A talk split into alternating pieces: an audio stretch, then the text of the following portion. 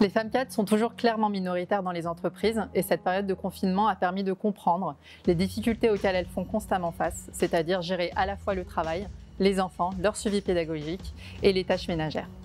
Ma recherche s'inscrit aussi dans ma trajectoire personnelle où j'ai moi-même été confrontée à des fortes normes de genre, notamment quand un manager un jour m'a dit Nathalie, tu es une contrôleuse de gestion confirmée, mais tu ne pourras pas aller plus loin parce que tu as décidé d'avoir des enfants. Nous avons mené une étude avec une collègue d'une autre institution et nous sommes intéressés finalement à comment ces femmes cadres avaient géré cette période du confinement et du déconfinement en devant, gérer à la fois leur travail et leur vie personnelle.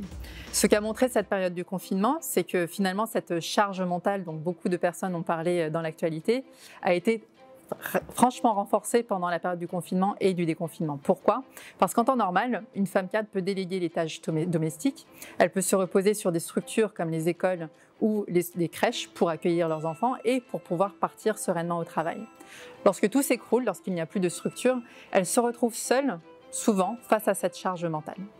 Donc, du fait qu'elles ont intériorisé ce rôle du care, c'est-à-dire elles ont intériorisé le fait que c'est à elles, en tant que mère, en tant que femme et en tant qu'épouse, de privilégier l'activité de l'autre, c'est-à-dire de prendre soin de l'autre. Ce que nous ont révélé nos enquêtés, c'est que dans leur quotidien, elles ont laissé passer le travail de leur conjoint avant le leur, le travail des enfants avant le leur, et elles se sont retrouvées à travailler à 2 heures du matin, 3 heures du matin, après une journée épuisante, justement à prendre soin de l'autre au détriment d'elles-mêmes. Souvent, c'est par la loi qu'on arrive à imposer euh, certaines euh, dimensions euh, d'égalité.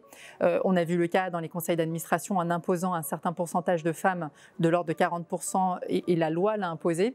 Alors pourquoi ne pas imposer que le congé paternité soit de la même longueur que celui du congé maternité? Et c'est une première façon finalement d'égaliser ce travail de care, cette intériorisation du care, pour que les femmes ne se retrouvent plus seules dans ce genre de situation de crise à devoir gérer et le travail domestique et le travail professionnel.